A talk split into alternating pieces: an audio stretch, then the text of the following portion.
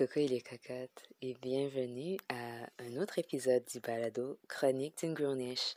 Je suis la voix derrière ce podcast, Taïcha, et aujourd'hui, on fait quelque chose d'un peu différent. Je sors de notre série euh, sur les films chrétiens et euh, je me conforme au, au thème du moment, euh, à savoir le mois de février. Donc, le mois de février, c'est le mois de l'amour, c'est le mois de l'histoire des Noirs. Donc, je voulais euh, prendre le temps d'enregistrer un petit quelque chose pour vous. Et euh, quoi de mieux que des recommandations, pouvoir passer un beau mois euh, à célébrer l'amour autour de vous. Donc, je vais commencer avec cet épisode à vous faire mes recommandations de films, d'émissions et de livres pour la Saint-Valentin. Donc, euh, ce qui a guidé un peu mon choix pour la Saint-Valentin, euh, je dois vous dire, c'est que euh, je ne voulais pas de d'histoire trop triste, d'accord? ok, ce mois de février-ci, dans mon livre, dans mon interprétation de ce mois-ci, on veut que ce soit léger, on veut que ce soit plaisant, on veut que ce soit amusant, on, veut, on veut faire rêver. Euh, donc, ce ne sera pas, je ne vais pas vous faire des recommandations du type Roméo et Juliette. Euh, bon, il y a, bon, je, bon, en fait, je ne vais pas dire ça parce qu'il y a quand même quelques histoires euh, qui s'inscrivent dans, dans le, même type tragique, mais ce ne sera pas, disons que je vais vous les suggérer pour des raisons autres que la fin dramatique. En bref, mon but ce mois-ci, ce n'est pas de vous faire pleurer. Donc euh, voilà, pour commencer, allons-y avec les films et les émissions. Euh, ben, ouais, au fait, il y a juste une émission que j'ai suggérée, donc on pourrait commencer par cela. Euh, ça s'appelle, ok, en chinois, I don't think je pense que je vais, je vais pas le prononcer comme il faut, mais je vais m'essayer quand même à le dire en chinois. En chinois, c'est Shangke. non, c'est Shangke. Ouais, Shangke. puis, euh, le titre en anglais, c'est A River Runs Through It. Euh, je ne sais pas s'ils l'ont traduit en français, donc euh, désolé les amis. Moi, je le regarde personnellement en chinois avec des sous-titres anglais. ça se trouve sur YouTube. Je ne sais pas si c'est sur d'autres plateformes de streaming, mais dans tous les cas, vous pouvez trouver sur YouTube gratuitement si vous êtes à l'aise en anglais. en bref, c'est une émission qui suit un groupe d'étudiants. Ben, quand on commence avec eux, ils sont au secondaire. Et par le temps que la série termine, ils sont. C'est 10 ans après. Donc, je pense qu'ils ont 27 ans quand la série termine.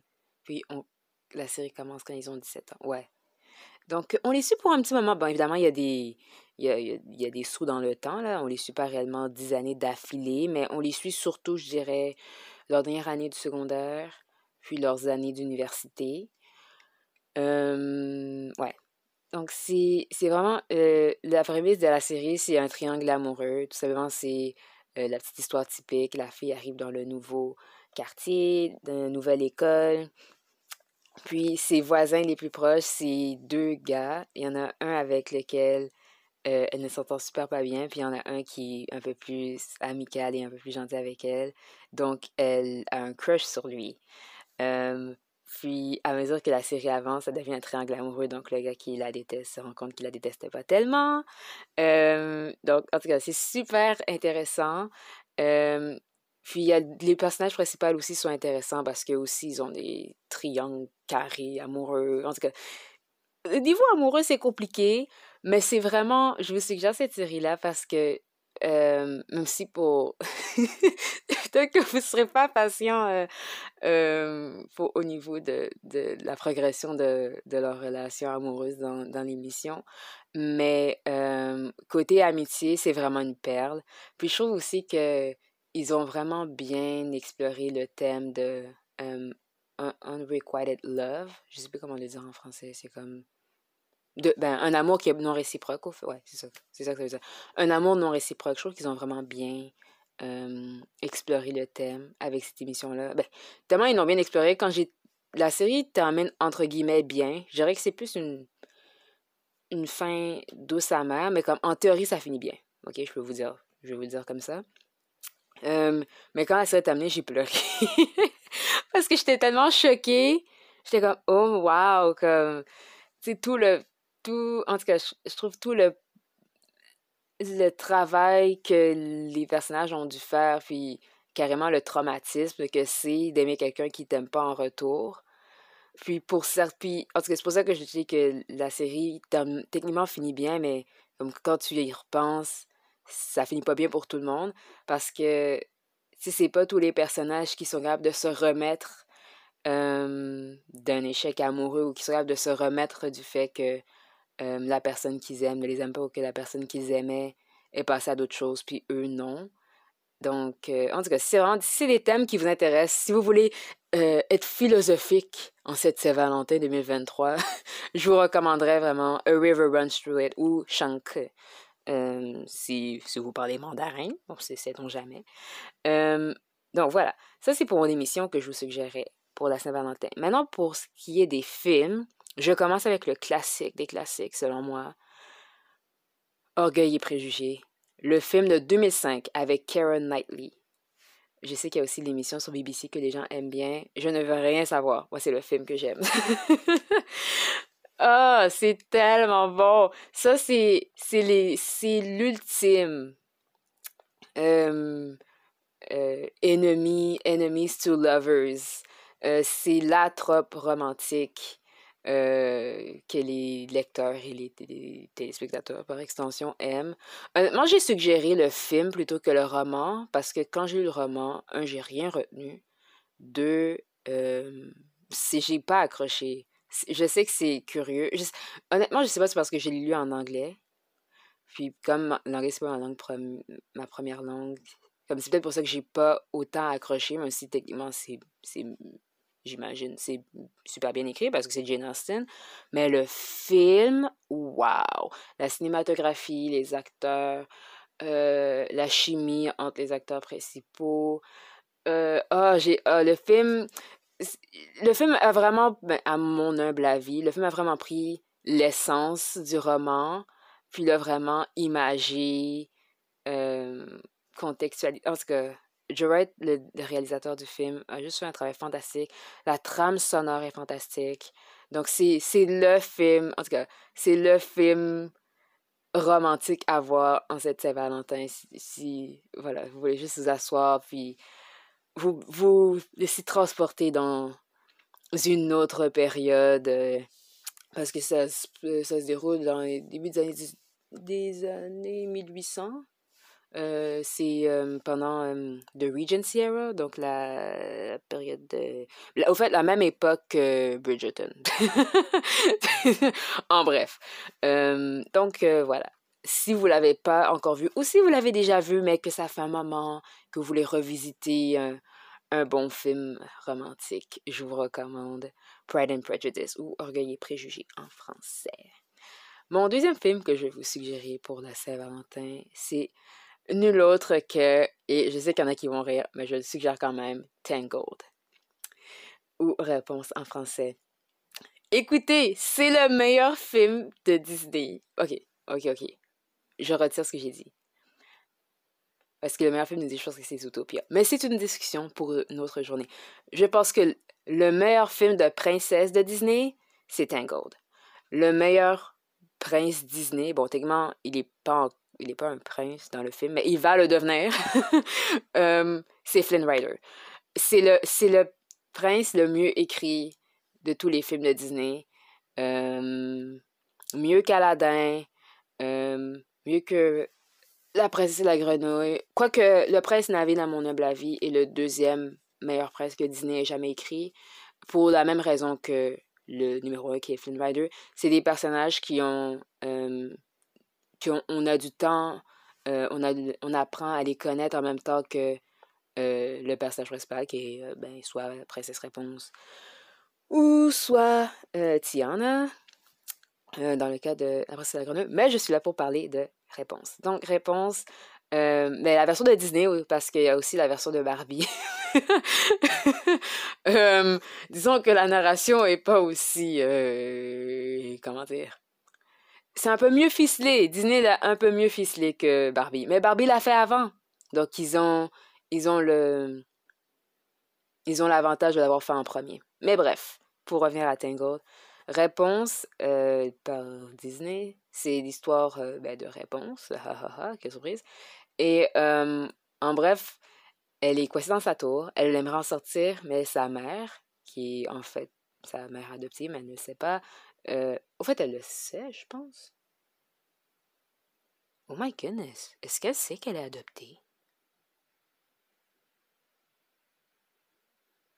Je pense que non. Wow, c'est tellement un point crucial dans les trucs du film en plus. Ah, encore une fois, je pense que je mange avec réponse de Barbie. Parce que je pense que la réponse dans Barbie, c'est qu'elle est adoptée, mais celle de Disney ne sait pas. Honnêtement, ça ferait du sens qu'elle ne le sache pas. Ouais, ok, on va y aller avec ça. On va y aller avec euh, la théorie sur laquelle réponse ne sait pas qu'elle est adoptée. Donc, elle pense que c'est réellement sa mère biologique. Ok, allons-y avec ça. Donc, euh, et un jour, un, voleur s'introduit dans sa tour et elle conclut à marcher avec lui pour qu'il l'amène réaliser son vœu de 18 ans, qui est de sortir de sa tour et d'aller voir les lanternes.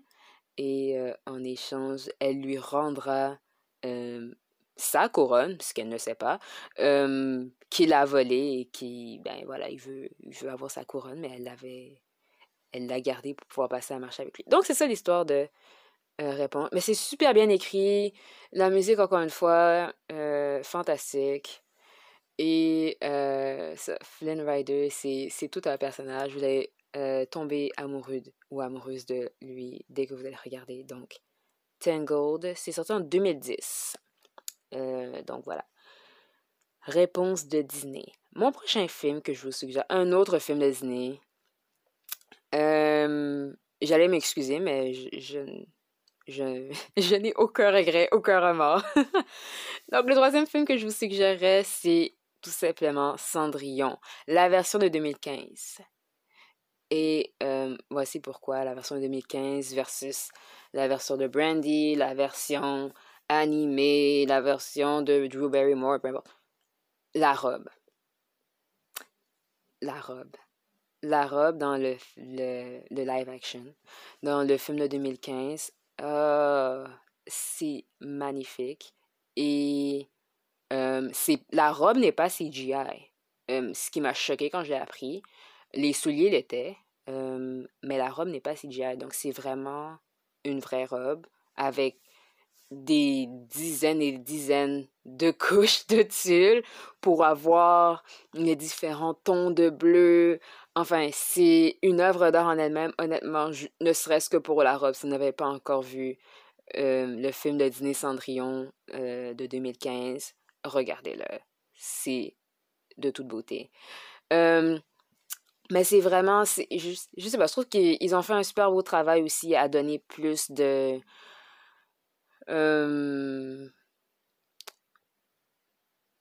personnalité. Mais honnêtement, la version animée, à la fin, je trouve que la version animée, Cendrillon était pas, était pas aussi unidimensionnelle qu'on laisse sous-entendre aussi, surtout considérant le fait que le film date des années 50, 60, le film animé. Mais je trouve quand même que dans la version de 2015, ils ont fait un bon travail à notamment donner une vie au prince à l'extérieur de Cendrillon. C'est très apprécié. Euh, ils ont donné une vie aussi à Cendrillon, qui, bon, s'appelle Ella dans le film, parce que Cinderella, Ella, bon, enfin. Euh, et euh, qu'est-ce que j'ai aimé d'autre dans ce film-là? Oh, Kate Blanchett. Les costumes en général, je vous ai parlé de la robe de Cendrillon, mais les costumes en général, comme la, le garde-robe de la méchante belle-mère, interprétée par euh, Kate Blanchett, aussi est fantastique. Euh, Hélène Bonham Carter, je l'aime en tant qu'actrice, mais honnêtement, elle n'a pas fait grand-chose dans le film. je regarderai pas Cendrillon pour elle. Euh, mais si vous l'aimez bien, je veux dire, allez là 5 minutes. Euh, vous, vous, pourrez profiter de la vue. Mais, mais je sais pas, c'est juste, c'est un classique. Puis je trouve que c'est une belle version moderne de ces classiques-là. c'est tous les éléments magiques. Mon seul regret dans ce film-là, c'est qu'il n'y a pas autant de chansons, mais on entend quand même Lily James chanter, donc je trouve que c'est pas. Ils n'ont pas gaspillé sa belle voix à ce niveau-là. Puis la, musique originale qu'ils ont composée pour le film de 2015 aussi est fantastique. La vase sur laquelle le prince et Cendrillon dansent ah, est fantastique. Donc, voilà, si vous voulez un film pas trop de prise de tête, un film que vous savez qui est fait pour que vous l'appréciez, pour que vous disiez oh pendant que vous regardez, euh, je vous recommanderais Cendrillon. Je trouve que c'est un, incontournable. Et mon dernier film que je vous suggère, c'est Anastasia ou Anastasia, si vous voulez dire en anglais. Euh, maintenant, c'est un film de Disney, mais à la base, ce n'est pas un, c'est un film de Fox, si je ne me trompe pas, et c'est un film animé, un dessin animé euh, je vous le recommande parce que c'est un autre euh, Enemies to Lovers. On, aime. euh, est-ce que je sais pas si vous pouvez voir, mais j'aime beaucoup ce trope-là dans les films romantiques. Euh, Anastasia, au fait, c'est basé sur la légende urbaine euh, de, la Russie post-impériale, post-guerre civile. selon la rumeur sur laquelle Anastasia, qui est une des nombreux enfants du roi Nicolas II. Je pense que c'était sept enfants. Euh, donc, quelque chose comme cinq filles. Cinq ou six filles. Et euh, elle était une des filles euh, du tsar de Russie, du dernier tsar de Russie. Et si vous ne connaissez pas l'histoire, eh bien, spoiler alert, les communistes, ben, les, les, les bolcheviques comme ils les appellent là-bas, les bolcheviks ont, ont, tué la famille royale, en fait, euh, tout simplement. y compris Anastasia, désolé. Mais il y avait une rumeur selon laquelle euh, Anastasia aurait euh, miraculeusement réussi à s'échapper au dernier moment et qu'elle vivait une vie tranquille de, de, de, de, de fille, en guillemets, normale quelque part euh, en Europe. Donc, euh, ils reprennent cette euh, théorie-là, cette rumeur-là de l'époque, et ils en ont fait tout un film. alors, pour pouvoir en faire un film, ils ont dû modifier quelques faits historiques, et honnêtement, le seul fait historique qu'ils ont dû tordre, qui ne m'a pas plu, c'est le, le vilain du film, le méchant du film, qui est Rasputin. Euh, maintenant, euh, Rasputin dans le film est comme un sorcier, puis il arrive de son amour diable pour pouvoir tuer la famille, euh, la famille impériale. en tout cas, donc, donc le personnage était comme mort, mais il était encore en vie parce qu'il restait encore une, une, une enfant du tsar qui était en vie. En tout cas, c'est ah, honnêtement à ce niveau-là. cette partie-là de l'intrigue ne m'a pas trop intéressée, je vais pas vous mentir. mais toutes les interactions d'Anya avec Dimitri, euh, c'était de toute beauté. C'était génial. The banter, comme il l'appellerait euh, en Angleterre. Les interactions entre ces deux personnages-là est hilarante. Euh, donc, au début, bon, ils s'endurent, vous, vous devinez la suite petit à petit. Ils s'endurent un peu plus facilement pour finalement tomber amoureux. Mais les dialogues sont fantastiques. Comme c'est tellement plausible, comme les, les dialogues montrent à quel point les deux personnages sont des personnages intelligents, mais dans le sens street smart. C'est des gens qui ont du vécu, qui sont capables d'observer les autres personnes, qui, qui sont rusés, donc, c'est vraiment intéressant d'avoir deux personnages comme ça qui sont un peu au même niveau intellectuel dans, dans ce sens-là et qui ils sont capables de, de répondre, de répliquer aux attaques de l'autre. donc, c'était vraiment un film intéressant à ce niveau-là. Et maintenant que ça fait partie du, du, corpus Disney, euh, c'est définitivement un des meilleurs films de Disney aussi euh, au niveau des princesses. Euh, ben, c'est un peu une princesse honoraire. Disons ça comme ça. Mais en somme, super film. Si vous ne l'avez pas vu, je le recommande fortement. Aussi, Bernadette Peters fait la voix d'un des personnages et elle chante. Et Bernadette Peters est une et une légende de la comédie musicale. C'est elle qui jouait la belle-mère dans le Cendrillon de Brandy de 1998. Donc, juste pour cela, vous pourriez regarder le film aussi et apprécier le film pour cela. Donc, voilà mes recommandations pour le petit et le grand écran. Maintenant, pour ce qui est des livres, je vous recommande d'abord un livre que j'ai découvert sur Kindle qui s'appelle By the Book. C'est en anglais, pardonnez-moi. je ne sais pas s'ils l'ont traduit en français, mais ça me surprendrait. by the Book by Amanda Sillett. Donc, l'histoire, c'est ça a un petit lien avec orgueil et, préjugés dans le meilleur sens c'est parce que le personnage principal au fait c'est une fille qui est ben ses deux parents sont professeurs d'université de littérature donc vous, vous me voyez venir elle même si elle était au secondaire comme elle a eu à peu près tous les classiques du 19e siècle qui existent puis elle n'est pas très bonne à socialiser, à faire des corrélations entre ses lectures et la vraie vie. Donc, elle a qu'une seule amie quand elle commence le livre et cette seule amie lui apprend que, au fait, elle, n'était jamais son amie, elles étaient juste ensemble parce qu'elles allaient à la même école privée qui avait pas beaucoup d'enfants. Donc, on la voit qui doit commencer l'école publique sans amis, elle va s'en créer des nouveaux, euh, mais c'est un peu elle qui. C'est un peu un mélange de Orgueil et Préjugés, un mélange de Emma, de Jane Austen, si vous avez lu ces deux livres-là de Jane Austen. C'est vraiment un mélange des deux euh, dans, euh, en ce qui a trait à l'intrigue. Puis je trouve que c'est vraiment bien fait, c'est super intéressant. le, le. Comment on appelle ça en français? The Love Interest. Hmm, comment elle appelle ça en français? Je ne sais pas. Enfin, la personne dont elle va tomber amoureuse euh, est super est un personnage super bien intéressant aussi, qu'on apprend à connaître, comme on apprend à, euh, à connaître ses amis aussi assez bien. Euh, je trouve que le conflit est super bien. On apprend à connaître ses frères et sœurs aussi, ce que je trouve intéressant parce que la plupart dans les livres comme ça, c'est les parents sont là mais comme à peine.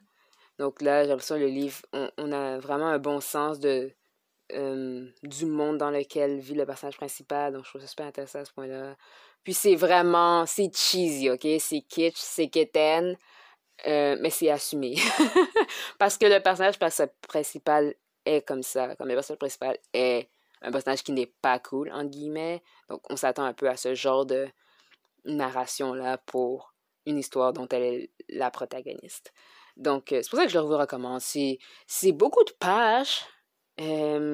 parce que j'ai tellement aimé le livre, j'ai lu sur Kindle, je l'ai commandé en version papier ensuite, avec la couverture, euh, la les couvertures, euh, pas les couvertures minces en carton, mais genre les grosses couvertures. ouais. Donc, c'est, je dirais 300-400 pages, quelque chose comme ça. Euh, mais c'est quand même écrit gros, donc ça se lit vraiment bien, je trouve. Et euh, c'est une belle petite lecture. C'est du YA, si vous voulez euh, une idée du, du, genre littéraire, là. Donc c'est, je veux dire, c'est accessible. Par contre, je dois faire un petit avertissement, justement, puisque le livre est en anglais. Étant donné que le personnage principal lit tellement de littérature du 19e siècle, son vocabulaire, wow, euh, je connaissais pas tous les mots qu'elle utilisait, pour être franche. Euh, ça me dérangeait pas, honnêtement, parce que euh, même quand je lis en français, je je connais pas absolument tous les mots. Ben, quand je lis en français. Quand je lis en français les livres du 19e siècle, justement, je connais pas tous les mots, mais euh, avec le contexte, je suis en mesure de deviner de quoi il s'agit. Donc, pour moi, c'était pas un problème, mais je peux voir comment, pour certaines personnes qui n'ont pas envie de sortir leur dictionnaire pour s'assurer qu'ils ont bien compris ce que le personnage veut dire, ou pour s'assurer qu'ils ont compris la blague, si blague il y avait, je peux comprendre que ce soit. que ça pèse dans la balance. Donc, je tenais quand même à vous le dire, mais c'est mon, mon livre préféré que je lis en 2022, honnêtement. Ouais, c'est mon livre préféré que je lis en 2022. Donc, voilà pourquoi c'est le premier de la liste. Le deuxième, je sors un classique du 19e siècle. il y a un autre classique sur la liste, donc euh, bon, j'espère que ça vous dérangera pas trop. Mais le premier classique que j'ai pour vous, c'est Les Misérables. Maintenant, je vous recommande fortement, prenez-vous une version abrégée des Misérables, parce que la, vérité des vérités, Victor Hugo a écrit des chapitres qui n'ont aucun rapport, qui ne sont pas nécessaires pour comprendre l'intrigue du. Il y a littéralement un chapitre, si je me souviens bien, il y a littéralement tout un chapitre consacré à expliquer le système d'égout de Paris.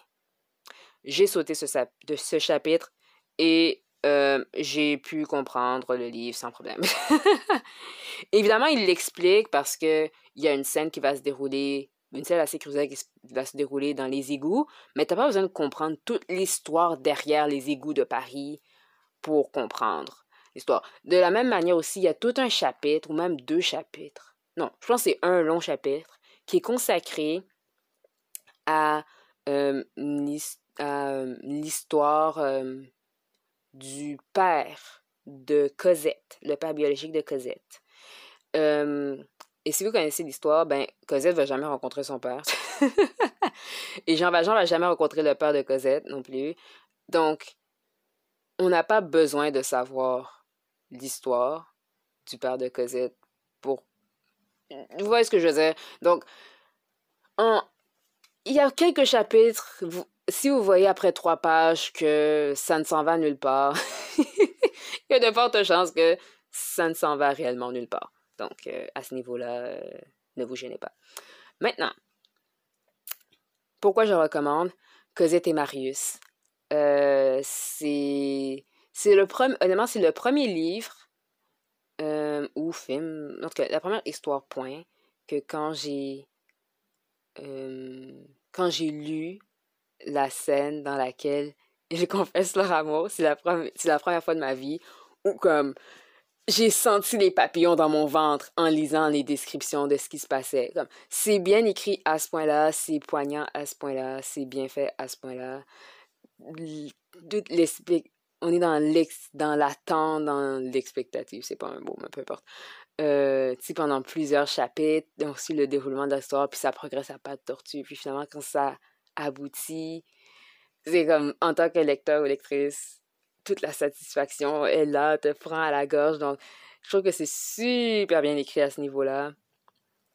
Euh, donc, je, ne me devais de vous le suggérer pour la Saint-Valentin si vous voulez ressentir des papillons dans votre ventre, vous aussi. Sinon aussi, je trouve que l'histoire, euh, comme l'amour de Jean Valjean et, pour Cosette, est tellement beau ben dans le livre il décrit même cet amour là donc je veux pas vous lire la description je vais vous laisser la découvrir dans les livres.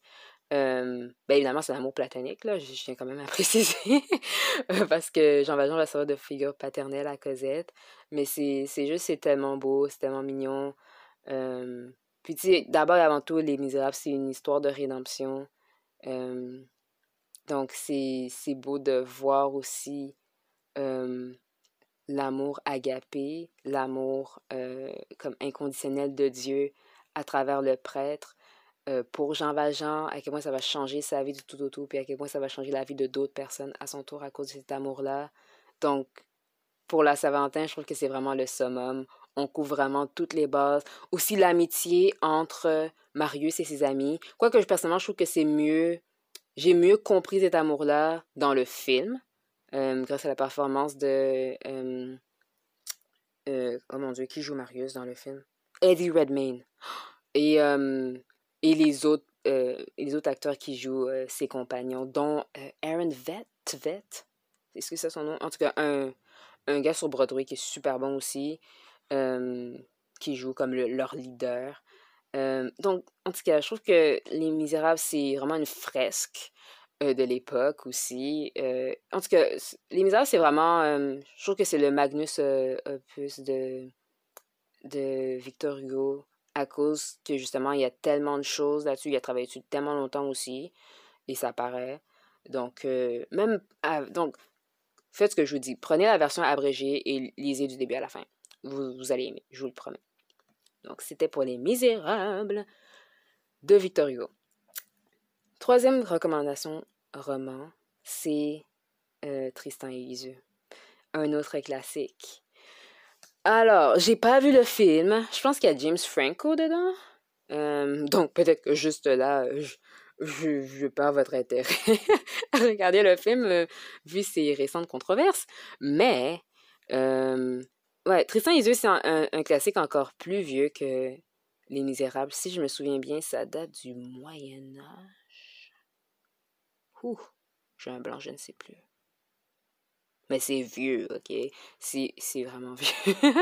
Tristan et Isolde, ça, date. Mais en bref, Tristan et Isolde, c'est les Roméo et Juliette originaux tout simplement. Donc, c'est pour ça que je vous recommande. Puis aussi, c'est... Euh, ben, évidemment, Roméo et Juliette, c'est une, pièce de Shakespeare. Donc, c'est on n'a pas beaucoup de temps avec les personnages, tandis que Tristan et Isolde, puisque c'est un roman, euh, je trouve qu'on a beaucoup plus de temps pour... Euh, euh, avec eux. Quoique, c'est pas des personnages euh, super tridimensionnels. Quand j'ai passé beaucoup de temps avec eux, c'est juste que ça veut dire. Il y a beaucoup de pages dans le livre, mais c'est pas comme vous vous finirez pas de lire ce roman-là en ayant l'impression de d'avoir Tristan et Iseult comme vos amis. Ce sera pas du tout le cas. Euh, mais en bref, Tristan et Iseult, comme je vous l'ai dit, c'est une histoire à la Roméo et Juliette. Donc, c'est euh, est marié et, plutôt Iseult va se marier avec l'oncle de Tristan. Euh, mais euh, bon, déjà là, allez savoir pourquoi, mais l'oncle de Tristan envoie Tristan chercher sa femme. déjà là, alors, il n'a pas pensé à son affaire. Il va demander à Tristan d'aller chercher sa femme. Puis, sur le bateau, ils boivent par accident une potion d'amour que la mère d'Isu lui avait donné pour qu'elle boive avec son futur mari, euh, puisque justement elle l'avait jamais rencontré, puis pour les aider un peu pour leur nuit de noces. Euh, mais par accident, la servante de va, va donner à Tristan et Isu euh, la potion d'amour, donc ils vont tomber amoureux avant même que elle ait rencontré son futur mari. Donc, évidemment, quand ça arrive, ils se disent Ah, mais tu dois marier un tel. Donc, en tout cas, plein de manigances. Donc, on les voit qui essaient un peu de cacher leur amour en attendant que la potion se dissipe. Puis après ça, euh, bon, je vais pas vous raconter tout le roman, mais disons que une fois que la potion magique, les effets de la potion d'amour se dissipent, les problèmes ne se dissipent pas. Donc, bref. Et vous savez comment ça, ça se termine, puisque je vous ai dit que c'était une histoire à, Roméo et Juliette. Mais c'est juste super intéressant euh, de lire des, une histoire d'amour dans ce contexte historique-là. Euh, comme j'ai dit, si ça n'a pas été écrit pendant le Moyen Âge, ça a été écrit comme à la... Hmm, genre, juste au début de la Renaissance. Donc, euh, c'est... C'est un roman à lire si vous voulez un peu faire changement des, justement, des, des, comment dire, romantiques ou des romans euh, d'histoires amoureuses qui se passent au secondaire, tu sais. je vous recommanderais Tristan et Iseult. Et finalement, bon, j'ai l'impression que si vous aimez lire, vous avez déjà lu ce livre-là. Mais c'est juste un super bon livre.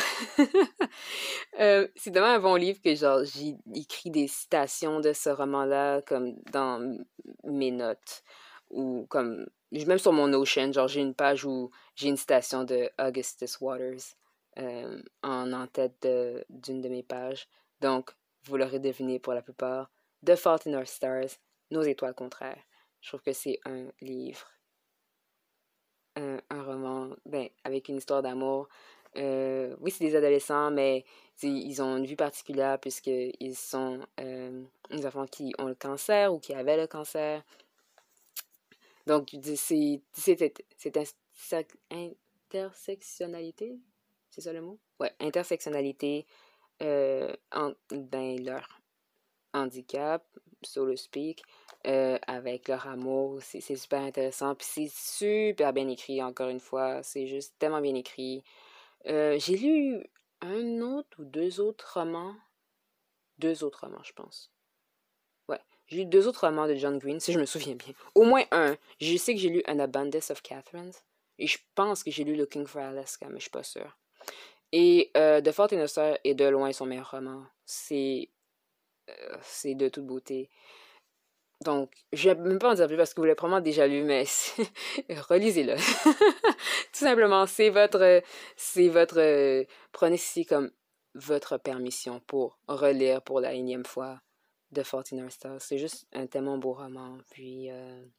oui, ça, je vous avais prévenu que mes recommandations livres étaient un peu moins gays, mais je pense que j'ai bien compensé avec la liste de films. Donc, à ce niveau-là, vous devriez être bien servi si vous voulez rire et sourire et profiter de la vie pour la Saint-Valentin au lieu de pleurer pour des personnages fictifs.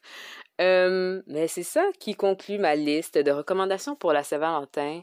Donc, euh, j'espère que peu importe votre statut marital en cette Saint-Valentin, euh, que ce soit Galentine's Day ou Valentine's Day pour vous, je vous souhaite une très belle Saint-Valentin. J'espère que vous avez passé un bon moment avec les gens que vous aimez. Et voilà. J'espère que vous avez aimé. Ça fait un, format un peu différent d'habitude. mais voilà. J'espère que... Et si vous allez suivre mes recommandations hein, pour regarder quelque chose que vous n'avez pas vu encore ou lu encore, pourquoi ne pas me le laisser savoir? J'aimerais savoir ce que vous en pensez. Est-ce que vous êtes d'accord avec le fait que je vous l'ai recommandé? Est-ce que vous avez apprécié l'émission, le film ou le livre que je vous ai suggéré? Donc, laissez-moi savoir soit sur Instagram ou par courriel aussi. Ce serait super. Donc, euh, voilà. À bientôt et prenez soin de vous.